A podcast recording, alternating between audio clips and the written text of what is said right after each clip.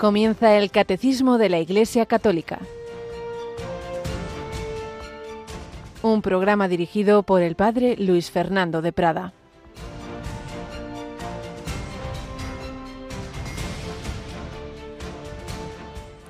Si yo echo los demonios con el dedo de Dios, entonces es que el reino de Dios ha llegado a vosotros.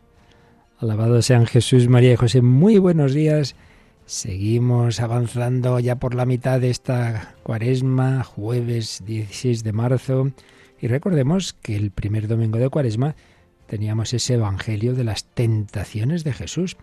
Nos enseñó que en esta vida hay que luchar, que el demonio existe, que no es un mito, que no es una representación simbólica, que hay seres espirituales que Dios ha creado buenos, pero que ellos mismos se han rebelado contra Dios y se han puesto en esa actitud de soberbia y autosuficiencia irreversible y quieren arrastrarnos a ella.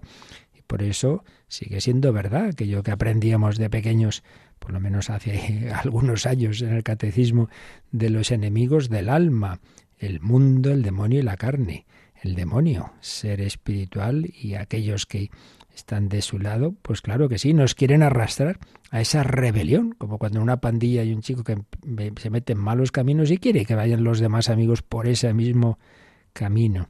El demonio, el mundo, es decir, ese espíritu mundano, no el mundo en cuanto a creación de Dios, sino esos ambientes que nos arrastran por esos antivalores del reino, el poder, placer, poseer. Y la carne, evidentemente, no es el, el verbo hecho carne, no es, no es la humanidad, no es el cuerpo, no, no, no somos eh, espiritualistas, no es eso, sino es un término de San Pablo que nos indica las tendencias que como consecuencia del pecado original y los demás pecados, tendencias egoístas, soberbias, en fin, los pecados capitales. Todo eso nos quiere arrastrar fuera de Cristo. ¿Y eso cómo se vence? Pues yo no lo me puedo vencer a mí mismo. Necesito que sea Cristo. Por eso debemos ponernos a tiro del Señor. Que su gracia nos libere del maligno. No hace falta tener una posesión y hacer un exorcismo, esos son casos especiales, pero lo que sí que siempre hace falta es esa gracia de Dios que Él nos comunica, sobre todo por los sacramentos. A fin de cuentas, el bautismo es el primer exorcismo y la confesión, importantísimo. Si estamos bajo el dominio de Satanás, a través de la confesión Jesucristo nos recupera para su lado. Y es que no hay punto intermedio. El final del Evangelio de hoy dice, el que no está conmigo está contra mí. O estás bajo el príncipe de este mundo o estás bajo Jesucristo Rey. ¿Qué prefieres? No, yo en medio, que no hay en medio, que aquí no hay X, que aquí no hay, no hay empate. O con Cristo o contra Él y entonces estás del lado de Satanás.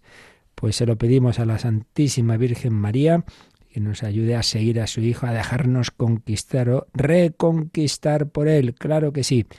Y con la ayuda de San José y de todos los santos. Yolanda Gómez, buenos días. Muy buenos días, Padre.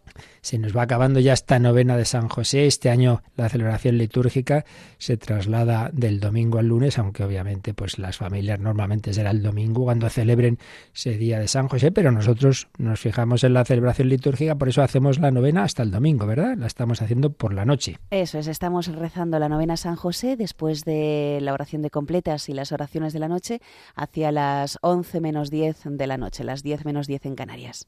Y lo hemos recordado estos días, pero hoy ya que, se, que llegamos ya al jueves, recordamos que hoy, además del Via Crucis de mañana viernes a las 6, hoy también tenemos uno, pero rezado por niños. Qué bonito, va a ser seguro. Un, un Via Crucis muy especial que estará dirigido por Paloma Niño, así que a las 6 de la tarde, las 5 en Canarias, ahí todos juntos rezando con los niños. Bueno, si me dejas yo también iré. También, también, te dejaremos, es verdad. Muy bien, pues esperamos a las 6 de la tarde, 5 en Canarias, hoy con niños, mañana con un grupo de voluntarios y así a luchar, en lucha estamos contra el maligno, pero con el Señor y con la Virgen, la victoria es segura. Por fin, mi corazón inmaculado triunfará como triunfó en la vida de la familia Martín Santa Teresita, San Luis, San Celia y quizá alguna más caiga. Al Señor le pedimos nuestra santidad.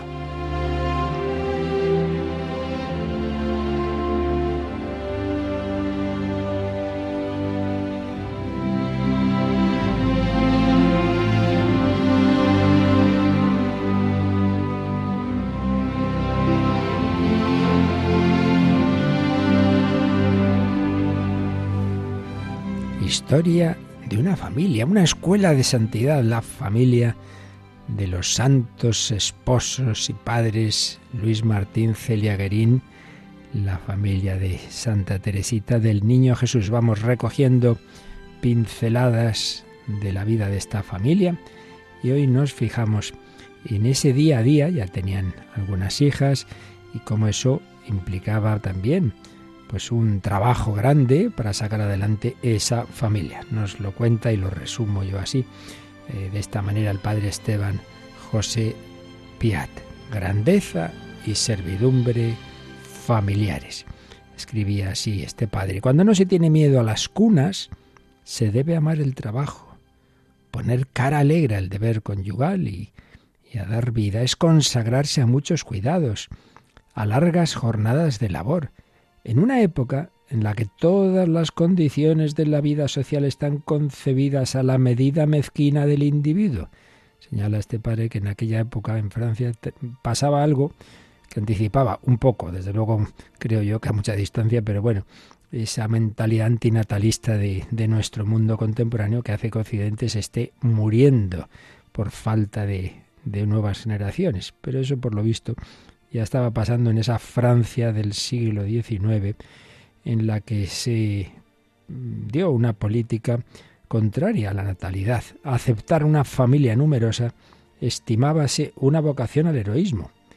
Pues escribe el padre José Piat, los esposos Martín y Guerín no retrocedieron ante tal perspectiva. Si la dificultad existe, a ellos no se les ofrece problema alguno. Los hijos nacen, se les recibe como una bendición del cielo, y luego, a tenor del mandato impuesto, los padres se arreglarán para alimentarles, vestirles, educarles y darles dote. Dios, que impone la carga, dará también los medios. Pues claro que sí, esa era la fe de estos esposos. Por lo demás, se trabaja sin descanso. El taller de orfebrería tiene más clientela que nunca. Los compradores serios prefieren a ese comerciante afable, de una probidad proverbial, que no consentiría, por la mayor fortuna del mundo, quebrantar el descanso dominical. En las demás joyerías la animación llega a su colmo en los domingos. Las ventas alcanzan su mayor cifra. Claro, los campesinos se acercan a la ciudad, al Ensón, hacer sus compras, preparar bodas, regalos, pero en la joyería de don Luis Martín se encuentra en la puerta cerrada. En esos domingos, en vano se impacientan, que se vayan a otros comercios. Aquí se les responde con aquellas palabras de Santa Juana de Arco. El Señor Dios sea solamente Él servido.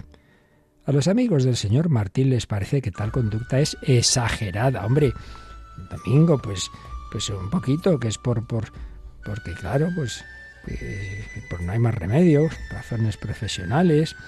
Eh, y siempre Luis responde que más prefiere perder algunas buenas ocasiones y atraer sobre los suyos la protección del Altísimo. No está mal. No, mira, es que te va bien ir económicamente. No, no. Prefiero ser fiel al Señor y si Dios quiere, pues ya Él me bendecirá y me, vendrán los beneficios por otro lado. Doña Celia, por su parte, dirige con gran competencia su negocio de los puntos de Alensón. Recordemos que esto es un tipo de bordado típico de esa zona y que ella se había especializado y había montado un taller con una serie de obreras y elaboran allí una industria a domicilio, perfectamente compatible con las obligaciones de familia, porque ella, Celia, no quiso aceptar de otra forma ese trabajo, porque entendía que el puesto de la madre está siempre en el hogar, y si la madre se ausenta, allí no hay nido, ni quedan pájaros. Pues ahí los tenemos, a los dos, padres de familia, los dos trabajando. El comercio del señor Martín, fue creciendo de clientela. Él ayudaba también a las mujeres en los aspectos de contabilidad, comerciales. Él con frecuencia iba a París y ahí trataba con los vendedores del, género necesario para lo que hacía el taller de su mujer. Las aspiraciones a la contemplación, que nunca había perdido, sin embargo, no habían desterrado en él la ciencia práctica del hombre de negocios. Y su genio artístico, pues realmente también mm, valía para los encajes que hacía su mujer. Ayudaba también, colaboraba, hacía una, alguna parte de, de esa tarea, aunque obviamente era su esposa la que llevaba la parte principal. Si hay escasez de trabajo, ella se preocupa por su personal obrero. Y cuando los pedidos se multiplican, no tiene en cuenta sus vigilias. Ella trabaja más que nadie. Dice, cuando tengo muchos pedidos, soy una esclava con la peor de las servidumbres. Si escasean, y, viéndome con veinte mil francos pendientes de pagar y teniendo que enviar a otros fabricantes las obreras que tanto me costó encontrar, creo que hay motivo para atormentarse. Soy víctima de pesadillas, en fin, ¿qué se va a hacer? Hay que resignarse y aceptar lo que venga lo más valientemente posible. Hay una gran trabajadora, claro que sí. El señor Martín se revela con más fondo de filosofía. Su única preocupación está en no contraer deudas, en tener regularidad en sus facturas. Para él, los retrasos en los pagos son un crimen antisocial, con detrimento de los trabajadores y de los fabricantes cuyo crédito es limitado y a los que tales prácticas llevan al desastre. Para él era fundamental aquel consejo de Tobías a su hijo, cuando un hombre te haga algún servicio, págale cuanto antes su salario y que el salario del obrero no esté un solo minuto en tu poder. Y en apoyo de esto refería una lamentable historia de una modista, cuya labor diaria era el único medio de ganarse el sustento. Era una viuda que educaba costosamente a sus cuatro hijos y muchas grandes señoras para quienes trabajaba, fuera por descuido, por defecto de organización, tardaban muchísimo en pagarla. Llegó un día en que todos sus ahorros se agotaron, quedó reducida a la miseria y vino al fin a morir consumida, víctima de sus deudoras señor Martín refería a este episodio histórico con, con indignación, con indignación. Su rectitud se sobresaltaba. A veces pensamos que los santos antiguos eran así muy espiritualistas, sin sentido social. Mentira, mentira. Siempre el cristianismo, siempre ha tenido ese sentido de la caridad fraterna, de amor fraterno, que incluye, obviamente, el mínimo, que es la justicia, y por encima de la justicia la caridad. Eso es lo que vivían Luis y Celia, muy preocupados siempre por los más necesitados, ella con sus obreras a las que prefería ella sacrificarse y trabajar más ella que no sus obreras, y, y, Luis con ese sentido de la justicia y de pagar cuanto antes y que nadie quedase perjudicado. Así era. Y dice este autor que Celia, con ese sentido social en sus relaciones con su personal, visitando el domingo, después de vísperas, a sus obreras enfermas y proveyéndolas en sus necesidades. Había esas visitas por las tardes, aquellas que podían tener más necesidad. Los dos esposos rivalizaban por su espíritu sobrenatural, que se alimentaba en la misa diaria, que oían cada mañana, pero que les llevaba luego a centrar en Dios los deberes de su estado y transformarlos en auténtica oración. La unidad de la vida del cristiano. No hay diferencia entre estar por la mañana en la misa, estar trabajando luego en hacer obras de caridad. Todo brota de ese amor de Dios que nos alimenta en la Eucaristía. No nos olvidemos, bueno, como veis yo voy leyendo este libro, pero con mis libertades y lo que me viene a la mente. Eh, digo que no nos olvidemos de que en la última cena en que Jesús instituyó la Eucaristía también hizo el lavatorio de los pies. Lo que Dios ha unido que no lo separe el hombre. Caridad, caridad y Eucaristía. Eh, un viajante que, que fue a Lensón, tenemos el testimonio de que al volver, al volver a la región del norte, le dijo a su hija, toma, te regalo este reloj que compré a un tal señor Martín, que me hizo la impresión de ser un santo. Es curioso que se tiene noticias de ese reloj, de ese reloj, por un religioso misionero que, bueno, pudo contar que tuvo una duración muy grande ese reloj y que fue destruido en, el en un bombardeo en la Primera Guerra Mundial en 1917. Un reloj que se había comprado a ese hombre que daba esa impresión ya de ser un santo. Una santidad alimentada en la oración, una santidad llevada al trabajo profesional. Nuestros queridos cristianos esposos no buscaban directamente la comodidad económica, pero es verdad que el trabajar como Dios manda, pues les dio esos medios de asegurar a sus hijos una buena educación, sin buscar el dinero, dando una buena parte a los necesitados, a las obras buenas, a las obras de la Iglesia, etcétera, y van avanzando. El trabajo de una familia cristiana. Pues seguiremos recogiendo las, las pinceladas principales de la vida de esta familia, como todas, como las nuestras, como la tuya, querido oyente, cualquiera que sea tu circunstancia, allá donde Dios te haya puesto, no lo olvides nunca. Lo principal no es conseguir esto o lo otro, lo principal es tu vocación a la santidad.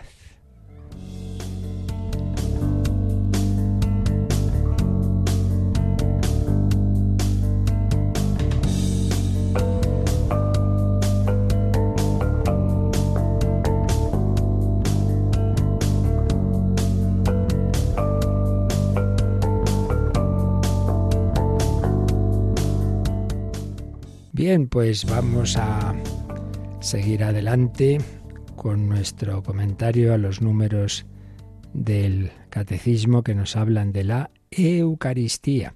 Estábamos viendo ya, entrando en un nuevo apartado titulado La celebración litúrgica de la Eucaristía, después de haber visto en la Sagrada Escritura cómo fue preparado este sacramento en el Antiguo Testamento, cómo fue anunciado por nuestro Señor Jesucristo, cómo fue instituido en la última cena y cómo fue mandado que lo celebramos en lo largo de la historia de la Iglesia. Haced esto en memoria mía. Estábamos entrando en este apartado de cómo se celebra la Eucaristía, cómo se ha celebrado desde el principio. Ya leíamos algún texto de los Hechos de los Apóstoles que nos decía cómo enseguida los cristianos celebraron lo que llamaban entonces la fracción del pan. Y entrábamos en este apartado cuyo primer titulillo es La misa de todos los siglos. Y habíamos solamente leído, y hoy lo, vamos a mirar ya con más calma, un número, el 1345, que incluye un texto de un famoso eh, testimonio de San Justino Mártir, que muere ya por el año 155, Em, y en torno a ese año escribe una apología al emperador Antonino Pío, haciéndole ver lo que, lo que era el cristianismo y contándole cómo eran las celebraciones de los cristianos. Y ahí tenemos un relato de cómo celebraban la misa y vamos a volver a mirarlo con calma y veremos que fundamentalmente es lo mismo que hacemos hoy día, claro porque aquí no hay grandes novedades. Lo que viene del Señor, pues, pues viene del Señor y no vamos nosotros a enmendarle la plana al Señor. Pues leemos, releemos este número, Yolanda 1345, y, y bueno, quizá antes de leerlo voy a completar algo que ayer estábamos viendo como trasfondo ¿no? de, de la importancia de la manera de la celebración. Eh, estábamos viendo en la exhortación apostólica eh, Sacramentum Caritatis del Papa Benedicto XVI nos había recordado aquello del ex orandi les credendi, que lo que hemos visto de fundamentos bíblicos de nuestra fe, lo que creemos, se lleva a la oración y viceversa, la oración alimenta la fe, hay una mutua relación. Si no tenemos fe en la Eucaristía, celebramos ahí como si fuera una merendola cualquiera, obviamente. Y por otro lado, el celebrar bien, como, como hay que hacer, pues nos ayuda, nos ayuda a darnos cuenta de lo que tenemos entre manos en la Eucaristía. Y nos hablaba también de la belleza, la importancia, la relación entre la belleza y la liturgia, particularmente en la Eucaristía. Y ahora que vamos a ver cómo se celebra la Santa Misa, leemos también en el número 36 lo que nos dice de realmente quién celebra. Esto ya lo vimos hablando en general de la liturgia, pero aquí aplicado a la Eucaristía, número 36 y 37, nos dicen ideas que vamos a recoger antes de, de leer esta, esta descripción de, de, aquellas celebraciones del siglo II. Decía Benedito XVI, la belleza intrínseca de la liturgia tiene como sujeto propio a Cristo resucitado y glorificado en el Espíritu Santo, que en su actuación incluye a la Iglesia. Es decir, ¿quién celebra la misa? Pues la celebra Cristo resucitado, claro, a través del sacerdote, pero es Él, realmente es Él como cabeza, con el sacerdote y con todo el pueblo, porque cada uno de nosotros, todos los que participan en la misa, tienen su parte, no son, esto lo hemos dicho muchas veces, meros asistentes, no. Por eso hay un diálogo, por eso hay momentos de participación, de respuestas, de oraciones, de cánticos, pero en definitiva el principal no es ni el sacerdote ni los fieles, es Jesucristo, eso no hay que olvidarlo. Una visión de fe. Y aquí no vengo a juntarme con los demás y a, dar muchos saltos, bailar y no sé qué, o estar muy recogido y devotamente, como si lo principal fuera mi oración personal. Eso hay que hacerlo, pero lo principal siempre es Cristo resucitado. Y nos recordaba Benito XVI palabras de San Agustín. Él era, él era muy, muy devoto y muy seguidor de San Agustín, al cual pone de relieve que en la Eucaristía Cristo nos asimila así, decía así el santo de Hipona. Este pan que vosotros veis sobre el altar, santificado por la palabra de Dios, es el cuerpo de Cristo. Este cáliz, mejor dicho, lo que contiene el cáliz, santificado por la palabra de Dios, es sangre de Cristo. Por medio de estas cosas quiso el Señor dejarnos su cuerpo y sangre, que derramó para la remisión de nuestros pecados. Si lo habéis recibido dignamente, vosotros sois eso mismo que habéis recibido. No está mal. Si recibimos bien a Jesucristo, nos vamos convirtiendo en Jesucristo. Claro, el que come mi carne y bebe mi sangre habita en mí y yo en él. Entonces el Señor nos va transformando. Por eso decía San Agustín que si cuando uno come alimentos los asimila a sí mismo, en el caso de la Eucaristía es al revés. Recibo a Cristo, pero Cristo me asimila a Él. Claro, qué mejor manera de irme pareciendo al Señor, haz mi corazón semejante al tuyo, que recibir la Eucaristía. Entonces Jesús me va metiendo en su corazón, me va dando un corazón semejante al suyo. Por eso, añadía San Agustín, no solo nos hemos convertido en cristianos, sino en Cristo mismo, en Cristo mismo. Y añadía Benedicto XVI, podemos contemplar así la acción misteriosa de Dios que comporta la unidad profunda entre nosotros y el Señor Jesús. En efecto, añadía San Agustín, no se ha de creer que Cristo esté en la cabeza sin estar también en el cuerpo, sino que está enteramente en la cabeza y en el cuerpo el cuerpo que es la Iglesia. Y luego, número 37, decía, puesto que la liturgia eucarística es esencialmente actio dei, es decir, acción de Dios, ante todo es una acción de Dios, no de los hombres, puesto que la liturgia eucarística es esencialmente actio dei, que nos une a Jesús a través del Espíritu Santo, su fundamento no está sometido a nuestro arbitrio, ni puede ceder a la presión de la moda del momento, bueno, pues ahora nos da por hacer esto de, tal forma. O oh, hombre, no. Esto es cosa de Dios, ¿no? Que, porque nos da a nosotros por ahí. Nadie puede poner otro cimiento fuera del ya puesto, que es Jesucristo, dice San Pablo en 1 Corintios 3:11. Por eso, la celebración de la Eucaristía implica la tradición viva. La Iglesia celebra el sacrificio eucarístico obedeciendo el mandato de Cristo. Por eso, la comunidad cristiana se reúne el día del Señor para la fracción del pan, el día en que Cristo ha resucitado entre los muertos, el domingo. Es también el primer día de la semana.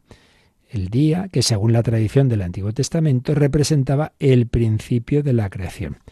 Ahora, el día de la creación se ha convertido en el día de la nueva creación, el día de nuestra liberación, en el que conmemoramos a Cristo muerto y resucitado. Bueno, pues con esta bella introducción de que más allá de los detalles que pueden variar y varían a lo largo de la historia, de los ritos, de los muchos ritos que hay en la Iglesia, que, que, que, que no nos olvidemos que no solo existe el, el rito romano, ¿eh? que existen diversos ritos orientales, incluso entre nosotros en España existe el rito que llamamos hispano-mozárabe, cuando hace ya unos años se hizo una investigación de los historiadores de la liturgia sobre cómo se celebraba en España cuando estábamos bajo el dominio musulmán y, no había llegado aquí el, que, el rito romano que, con que se celebraba en otros lugares. Entonces, bueno, bajo esa época, en ese, primero en la época visigótica y luego bajo ese dominio musulmán, pues los cristianos seguían celebrando y bueno, se, se ha recuperado lo esencial de aquel rito y hoy se celebra en Toledo y en otros lugares esa, posibilidad, la celebración del rito hispano-mozárabe. Bien, esos son los aspectos así variables, externos, pero lo esencial, lo esencial es lo que hace el Señor y lo esencial básicamente ha sido y es siempre, básicamente es lo mismo. Y lo vamos a ver ahora ya sí en el relato que hacía San Justino de cómo celebraban los cristianos ahí a mediados del siglo II. Lo vemos en el número 1345. Ahora sí, Yolanda, vamos con él. Desde el siglo II, según el testimonio de San Justino Mártir, tenemos las grandes líneas del desarrollo de la celebración eucarística. Estas han permanecido invariables hasta nuestros días a través de la diversidad de tradiciones rituales litúrgicas. He aquí lo que el santo escribe hacia el año 155 para explicar al emperador pagano Antonino Pío lo que hacen los cristianos. Antes de leer ese texto de San Justino, nos fijamos un poquito más en esta introducción del 1345. ¿Veis lo que dice, no? Lo que os decía yo, que en efecto hay diversas tradiciones rituales litúrgicas, ha habido y hay, pero lo esencial, dice, permanece invariable los elementos básicos.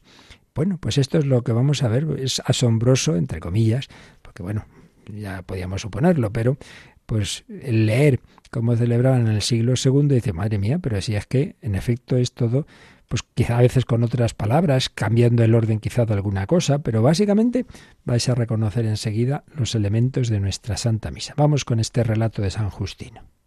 El día que se llama del Sol tiene lugar la reunión en un mismo sitio de todos los que habitan en la ciudad o en el campo. Se leen las memorias de los apóstoles y los escritos de los profetas, tanto tiempo como es posible. Cuando el lector ha terminado, el que preside toma la palabra para incitar y exhortar a la imitación de tan bellas cosas. Luego nos levantamos todos juntos y oramos por nosotros y por todos los demás donde quiera que estén, a fin de que seamos hallados justos en nuestra vida y nuestras acciones, y seamos fieles a los mandamientos para alcanzar así la salvación eterna. Cuando termina esta oración, nos besamos unos a otros. Luego se lleva al que preside a los hermanos pan y una copa de agua y de vino mezclados. El presidente los toma y eleva alabanza y gloria al Padre del universo por el nombre del Hijo y del Espíritu Santo, y da gracias, en griego Eucaristian, largamente, porque hayamos sido juzgados dignos de estos dones. Cuando terminan las oraciones y las acciones de gracias, todo el pueblo presente pronuncia una aclamación diciendo Amén. Cuando el que preside ha hecho la acción de gracias y el pueblo le ha respondido, los que entre nosotros se llaman diáconos, distribuyen a todos los que están presentes pan, vino y agua eucaristizados y los llevan a los ausentes. Bueno, pues si os habéis fijado, van apareciendo pues los elementos básicamente también de nuestra misa. Vamos a verlo ya de uno en uno. Dice, primero, el día que se llama Día del Sol. Tiene lugar la reunión en un mismo sitio de todos los que habitan en la ciudad o en el campo.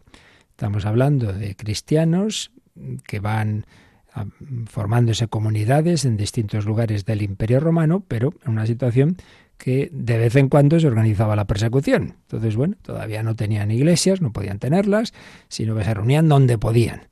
Pero sabían que el día fundamental de esa reunión es el día del Señor, el domingo, que significa domingo, viene de la palabra dominus, que significa Señor, de ahí viene don, don fulanito, es la abreviatura de dominus, Señor, Señor. Por eso decir, el Señor don viene a ser de repetir, ¿no? El Señor, Señor. Bueno, el día del Señor. Pero antes, y todavía en algunas lenguas como el inglés, ese día, se, se los distintos días, como sabéis, se refieren a los diversos astros. El lunes, la luna, el martes, a Marte. Vamos así viendo, ¿no? Entonces llegas al... El domingo era el día del, del, del, sol. Esto digo que sigue todavía en lenguas como el inglés, Sunday, día del, del sun, del sol en inglés. Pues esto aparece aquí. El día que se llama Día del Sol, porque los romanos, en efecto, el Día del Sol era, era eh, lo que luego nos llamaríamos nosotros el domingo, como el sábado es el día de Saturno, etcétera. Entonces, aquí ya tenemos ese dato, ¿no? Que ya aparece en el Apocalipsis, la importancia de reunirse en el domingo. No es una cosa del siglo XIII. El día que se llama Día del Sol tiene lugar la reunión en un mismo sitio de todos los que habitan en la ciudad o en el campo. Es el día de la iglesia, es el día para reunirnos. Bueno, ¿y qué se hace en esa celebración? ¿Qué es lo primero que nos cuenta San Justino? Obviamente no es que diga todos los detalles, pero lo esencial se lo contaba al emperador. Dice, primero, se leen las memorias de los apóstoles y los escritos de los profetas tanto tiempo como es posible. Bueno, pues esto que es la primera lectura del Antiguo Testamento, que aquí lo llama los escritos de los profetas, y las memorias de los apóstoles, es decir, los evangelios o sus cartas. O sea, Antiguo y Nuevo Testamento, por lo mismo, nuestras lecturas, nuestra la liturgia de la palabra.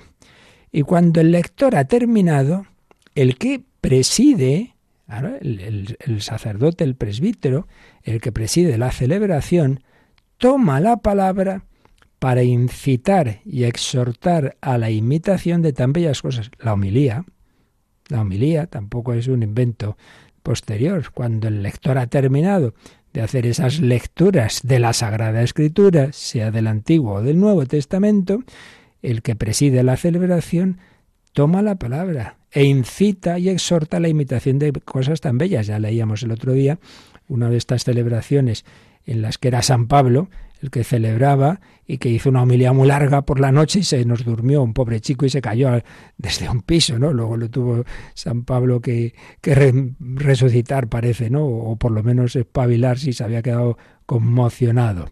Así que la homilía. Vamos a parar aquí un momentito y seguimos enseguida, pero Vamos a pedir al Señor esa visión de fe, de que es Él, más allá de las personas concretas y de los ritos concretos, es Él el que, el que nos espera en la Eucaristía, es el Cordero Inmaculado, es Jesucristo nuestro Redentor. Le pedimos saberle contemplar de una manera muy especial en este hermosísimo sacramento.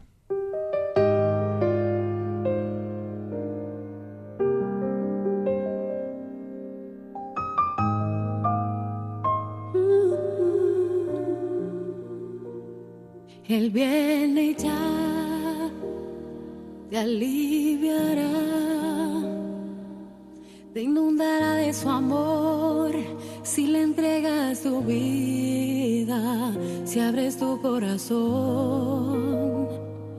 Él podrá entrar, cenarás con Él y Él contigo. Él es el sol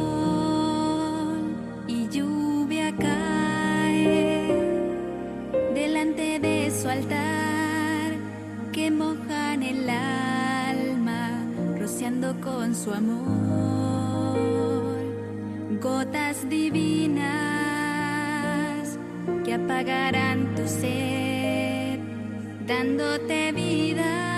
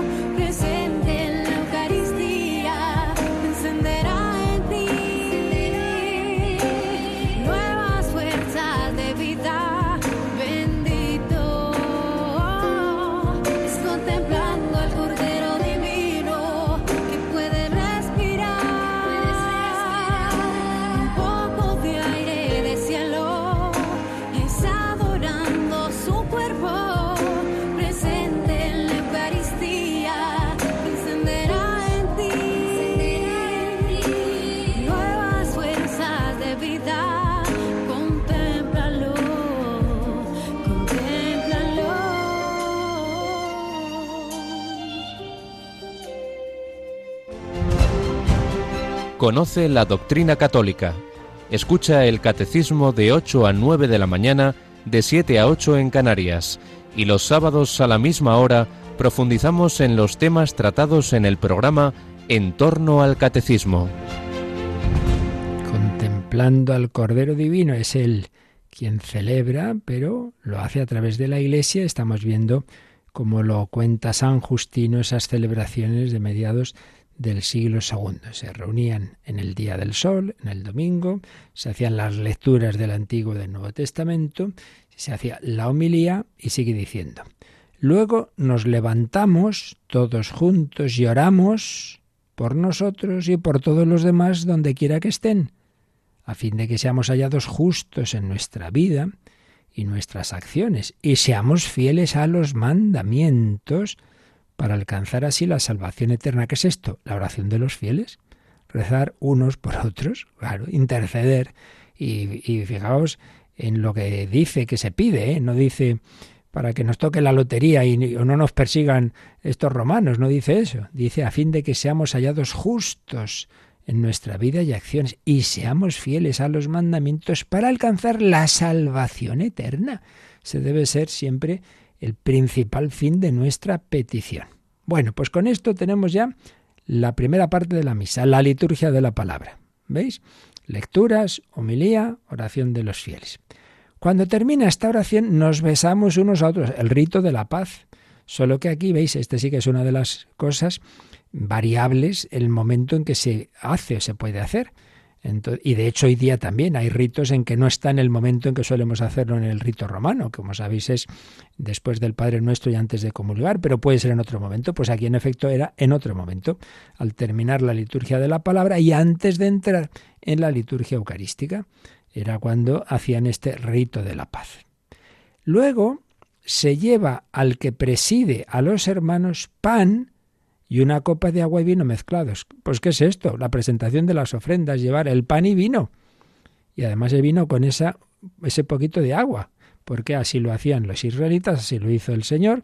Y bueno, luego la Iglesia ha visto también ahí, ha dado un significado espiritual a esa, a esa mezcla del agua, pues ya lo explicaremos. El caso es que aquí lo tenemos. Bueno, entonces se lo llevan al sacerdote, al presbítero, que preside, el presidente. A veces cuando anunciamos alguna misa y, se dice, preside la misa el, padre, no sé qué, algún oyente se pone nervioso y no le gusta eso de preside o presidente, como si usáramos ahí la palabra presidente en el sentido democrático de nuestro tiempo. No tiene que ver. Una cosa es el sentido de como si el presbítero fuera votado por el pueblo, entonces es un representante nuestro, que nombre que no, que no es eso. Ya sabemos que es, nombrado por Cristo a través de la jerarquía de la Iglesia. Pero lo que se quiere decir es que todos, todos, como os he dicho antes, todos participamos en la celebración eh, de, la, de la Eucaristía a distinto rango, obviamente. Obviamente, ya podemos ser muchos que si no hay presbítero no hay Eucaristía. Hombre, eso es obvio. Pero eso no quita que es una celebración comunitaria en la que todos tenemos nuestras palabras, nuestras oraciones, nuestras respuestas, y hay uno que preside todo eso. Eso no es en el sentido, ya digo, eh, de, que se usaría en términos políticos asamblearios. No, no, no tiene nada que ver. Pues aquí lo tenemos ya en San Justino. Pero bueno, esto es un detalle. El presidente los toma, esos dones de pan y vino, ¿no? Y eleva alabanza y gloria al Padre del universo, por el nombre del Hijo y del Espíritu Santo. Nuestras oraciones, las grandes oraciones litúrgicas, normalmente se dirigen al Padre. Y, y, cómo suelen terminar? Te lo pedimos por nuestro Señor Jesucristo, tu Hijo, en la unidad del Espíritu Santo. Pues aquí lo tenemos. Toma esos dones, eleva alabanza y gloria al Padre del universo por el nombre del Hijo y del Espíritu Santo y da gracias. ¿Cuál es el momento de la Eucaristía en que especialmente damos gracias, el prefacio. Levantemos el corazón, lo tenemos levantado hacia el Señor. Demos gracias al Señor nuestro Dios. Es justo y necesario. Es justo y necesario. Eh, darte gracias siempre y en todo lugar. Bueno, pues aquí tenemos ese momento especialmente de acción de gracias. Da gracias, y lo, lo ponen en, en, griego eucaristián, da gracias largamente por haber sido juzgados dignos de estos dones. Cuando terminan las oraciones y las acciones de gracias, todo el pueblo presente pronuncia una aclamación diciendo Amén. El amén comunitario, decía San Agustín, que era impresionante oír al pueblo el amén. Y ya después, ya viene esa parte en que el presidente eh, dice unas oraciones y entonces después de esas oraciones dice, cuando el que preside ha hecho la acción de gracias y el pueblo le ha respondido, entonces aquí ya se presupone, eso no lo detalla, eso aparece más en otros, en otros textos, que en, ese, en medio de esos momentos de oración se ha realizado las palabras de la institución de la Eucaristía. Y la prueba lo tenemos en lo que dice a continuación. Los que entre nosotros se llaman diáconos distribuyen a todos los que están presentes pan, vino y agua eucaristizados. ¿Qué quiere esto decir? Pues hombre, que han sido ya lo que era pan y vino ha, sido transformado en Cristo, por eso lo llama eucaristizados. Y por eso dice que se da la comunión, es lo que diríamos nosotros, da la comunión, a los presentes y los llevan también a los ausentes. Es decir, aquí tenemos otro dato importantísimo. La conciencia de que esto no simplemente es, bueno, que aquí los que estamos aquí nos juntamos y, y celebramos este, este banquete y tal. No, no, no, no. Cristo se ha hecho presente bajo esta especie de pan, vino, etcétera. Entonces los que no han venido, como Cristo está aquí presente, les llevamos la comunión a sus casas. ¿Veis? La comunión de enfermos. Aquí está el tema de la presencia de Cristo. Aquí ya en otros textos antiguos, que si pudiéramos, estaríamos aquí meses contando todo la maravilla que hay en la historia de, la Iglesia sobre la Eucaristía. Pero como veis, nos ha, han aparecido fundamentalmente pues todos los momentos clave de, nuestra celebración. La liturgia de la palabra, con esas lecturas del Antiguo y Nuevo Testamento, la homilía, la oración de los fieles, el rito de la paz, el ofertorio, esa procesión de las ofrendas, llevando pan, vino y agua, las oraciones, especialmente de acción de gracias, y luego ese momento en el que hay una oración por la cual se, se, hace lo que llama este, lo que llama San Justino, que el pan, vino y agua quedan eucaristizados. De manera que ahí ya hay una presencia del Señor y por eso se lleva la comunión no solo a los que están ahí presentes, sino a los ausentes. Bueno, una maravilla de descripción sencilla a un emperador romano, por eso tampoco se entra en muchos detalles, se le cuenta así como por encima lo básico, pero en donde ya vemos que en efecto la estructura fundamental de la, de la Santa Misa pues es la que tenemos hoy. Y eso es lo que el número siguiente recoge y ya explica un poco con las palabras actuales de cuáles son esas, sobre todo esas dos grandes partes de la Eucaristía, pero que en el fondo son un único acto. Vamos a leerlo, aunque hoy no nos dé tiempo ya a explicarlo con calma, pero por lo menos leemos el número 1346. La liturgia de la Eucaristía se desarrolla conforme a una estructura fundamental que se ha conservado a través de los siglos hasta nosotros. Comprende dos grandes momentos que forman una unidad básica. La reunión, la liturgia de la palabra, con las lecturas, la humilía y la oración universal. La liturgia eucarística, con la presentación del pan y del vino, la acción de gracias consecratoria y la comunión. Liturgia de la palabra y liturgia eucarística constituyen juntas un solo acto de culto. En efecto, la mesa preparada para nosotros en la Eucaristía es a la vez la de la palabra de Dios y la del cuerpo del Señor.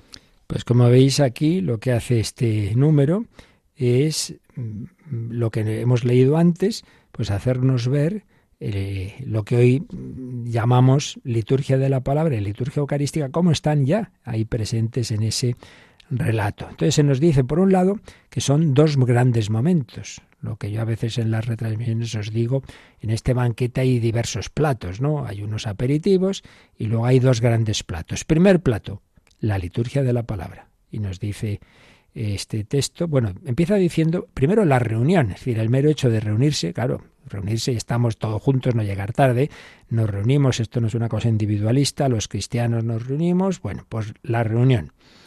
Donde estén dos o tres reunidos en mi nombre, estoy yo en medio de ellos. Y una vez reunidos, empezamos. En el nombre del Padre y del Hijo y del Espíritu Santo, hay unos aperitivos, digamos, hay unas primeras oraciones y enseguida ya el primer gran plato, la liturgia de la palabra, con las lecturas, homilía y oración universal. Primer plato.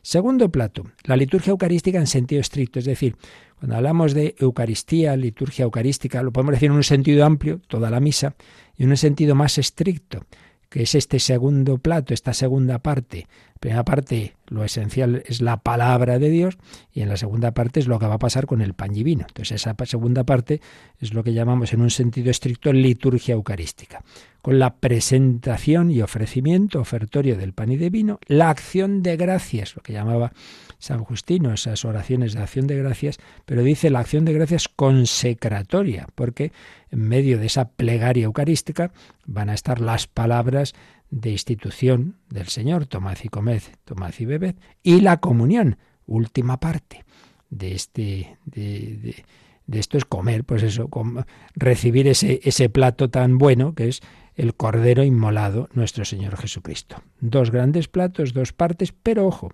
el siguiente párrafo del 1346 nos ha dicho que aunque son dos momentos, pero nunca hay que olvidar que en realidad la liturgia de la palabra y la liturgia eucarística constituyen un solo acto de culto. Es decir, no puede ser decir, bueno, hoy yo solo voy a lo primero o solo voy a lo segundo, yo llego tarde y ya está, la, la palabra no me importa el nombre, no, eso todo va unido. Un solo acto de culto porque la mesa preparada para nosotros en la Eucaristía es a la vez la mesa de la palabra de Dios y la del cuerpo del Señor. Es a la vez las dos cosas. Un solo acto de culto. Por eso no hay que andar con esas cosas. Bueno, mire, yo que suelo llegar tarde, pero me vale la misa si he llegado. Mira, hombre, vamos a ver, que la misa es una, que hay que vivirla entera. Hombre, otra cosa es que un día uno, pues bueno, llega tarde, pues vamos a hacer pues normalmente no es así, pues no, se agobie. Pero hombre, lo que no puede ser es por sistema, por sistema llegar tarde, que no, va unido, va unido. Y esto se nos va a recordar en bastantes documentos un caso que tenemos una escena eh, muy bonita en donde vemos eso, y es Maús, cuando Jesús va con los discípulos de Maús en el camino, les explica las escrituras, liturgia de la palabra, y luego cuando entra a cenar con ellos, top, la fracción del pan, liturgia eucarística, pero ha ido preparado porque ha ido calentando su corazón con la con la explicación de las de los textos del Antiguo Testamento que hablaban del Mesías. Pero bueno, lo retomaremos aquí, este número 1346, esa, esa liturgia eucarística que tiene esas dos partes de liturgia de la palabra y liturgia eucarística ya en un sentido más estricto y ambas forman un solo acto de culto, un solo momento, una sola mejor, una sola celebración, aunque con esos dos grandes momentos que tienen sus precedentes y sus conclusiones, pero que básicamente son estos que hemos visto que ya aparecían en, esa, en ese relato que hacía San Justino de las reuniones de los cristianos los domingos para celebrar a Cristo resucitado. ¡Qué maravilla! Nuestra fe basada pues en el Señor y en lo que Él nos dijo. Haced esto en memoria mía. Pues lo así lo hacemos, así lo hacían en el siglo II y así lo hacemos hoy, con variantes accidentales, de ritos, de lenguas, de, a veces cambiando el, algún, el orden de algún gesto como el de la paz, pero fundamentalmente lo mismo. Nos quedamos dando gracias al Señor, adorando a Jesús presente en todos los agrarios del mundo y respondiendo a alguna duda que teníamos por ahí o si, da tiempo alguna que nos enviéis ahora. Participa en el programa con tus preguntas y dudas. Llama al 91005 9419. 91005 9419. Puedes escribir un mail a catecismo arroba o escribirnos un mensaje al teléfono de WhatsApp 668 594 383 668 594 383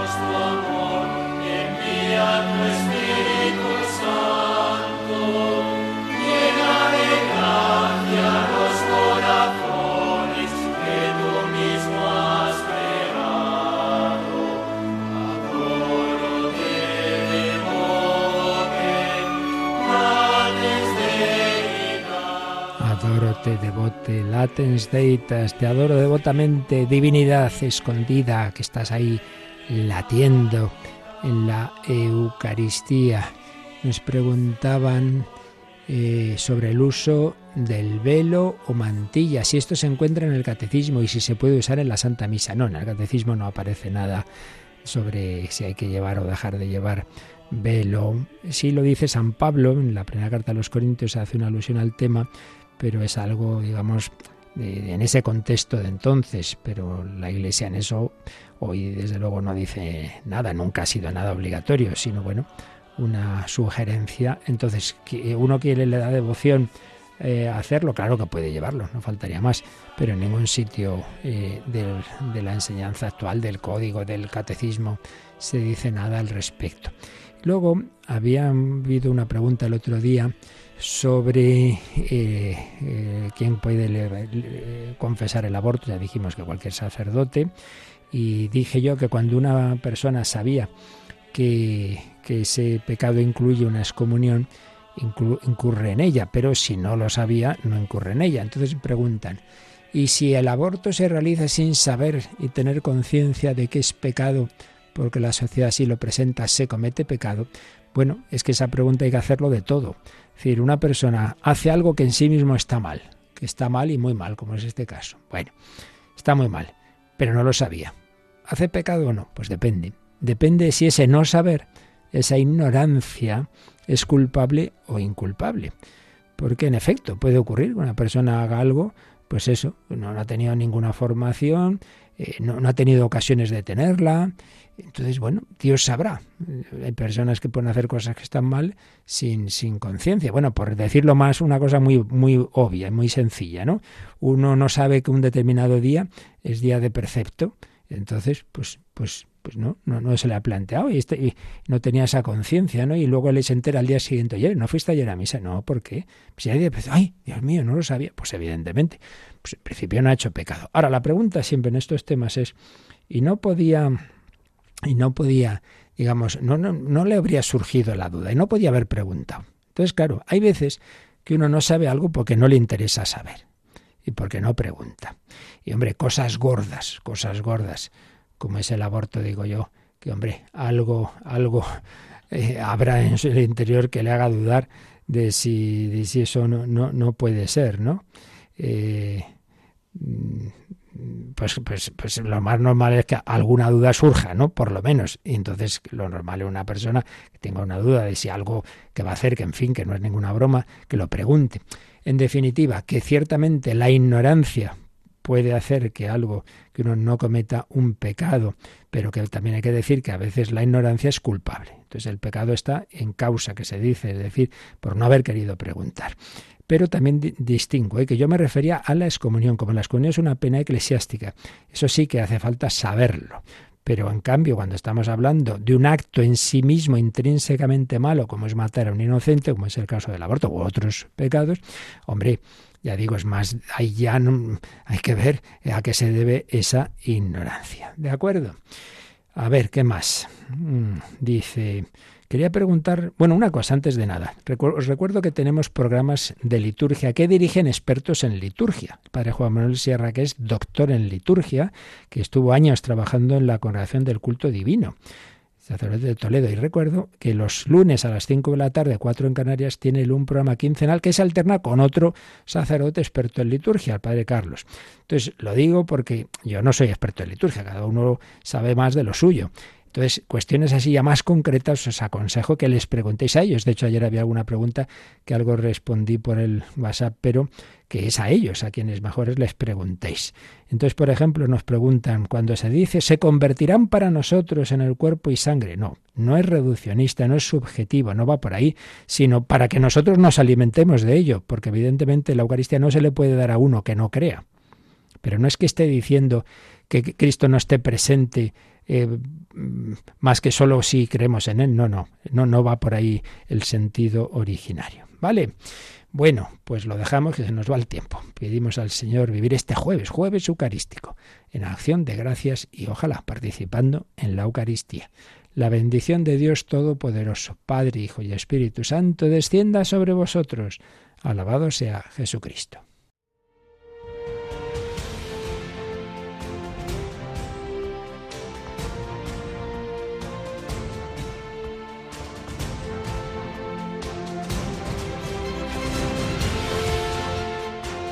Han escuchado en Radio María el Catecismo de la Iglesia Católica,